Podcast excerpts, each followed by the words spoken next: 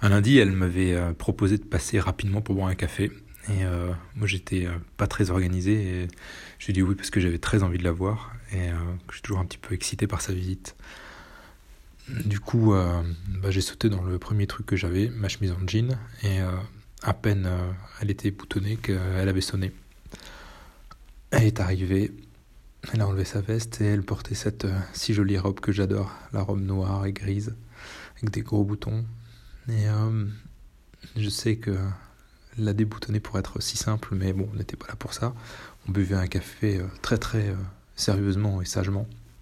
Et j'arrêtais pas d'y penser. Je me demandais à ce qu'elle portait en dessous.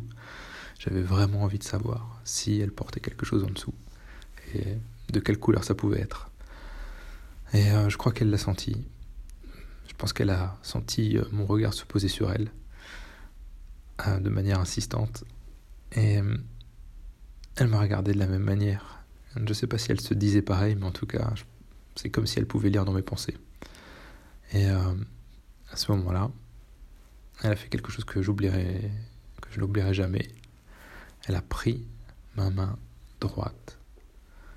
Elle s'est levée un tout petit peu et elle a posé ma main sur le canapé et elle s'est assise dessus. Et euh, j'ai senti qu'il y avait quelque chose d'inhabituel. Pas un collant ou pas un porte-jartel, mais quelque chose d'un peu moins souple, d'un peu plus dur. Et euh, j'ai commencé à jouer doucement avec, à bouger mes doigts, ma main, pour essayer de savoir ce que c'était. Et euh, je l'ai vu rougir un tout petit peu. Et euh, je me suis dit qu'il y avait forcément une surprise pour moi. Et euh, j'ai donc euh, appuyé à l'endroit où je pensais. Son souffle était un peu plus court. Et euh, je me suis dit que j'avais envie vraiment de voir ce que c'était. Je me suis, je me suis mis à espérer que c'était un jouet. Peut-être un petit jouet de sac à main, un truc discret. Mais je ne savais pas trop. Donc, je doucement, je l'ai relevé et euh, j'ai déboutonné sa robe. Et là, elle était, euh, trop belle. Et euh, je l'ai découverte en sous-vêtements. Mais j'ai vu que c'était pas le moment de la chauffer comme ça. Elle attendait autre chose. Et ma main est rapidement retournée entre ses cuisses. Et il se trouve qu'en fait, c'était pas tant entre ses cuisses, mais c'était entre ses fesses, ce jouet j'ai commencé à titiller, tapoter. Ça lui faisait de l'effet. Et euh, rapidement, de quelque chose de très ludique et euh, joyeux, je l'ai euh, prise sur moi. Je l'ai fait s'allonger et je lui ai administré une première fessée. Une deuxième.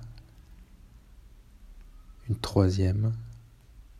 Elle avait gardé ses collants, comme si ça allait euh, calmer l'intensité, comme si ça allait euh, éteindre la chaleur. Pas du tout. Je me faisais un malin plaisir de taper bien comme il faut sur les deux fesses pour bien enfoncer son jouet, pour qu'elle sente bien les secousses. Et je crois que euh, elle aimait beaucoup ça, parce que j'entendais ses cris, ses petits gémissements qui voulait dire encore et encore.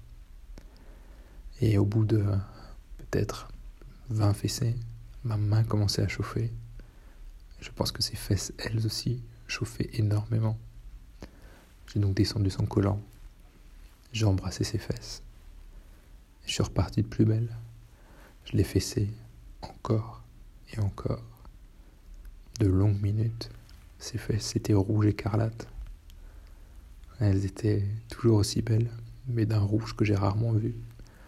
Je me suis dit que j'étais peut-être allé un peu loin, et pourtant j'avais vraiment envie de continuer. Et donc j'ai continué. Je l'ai encore fessé de longues minutes. Ma main était ferme, ça claquait. J'adorais ça. Plus je le faisais, plus j'étais excité.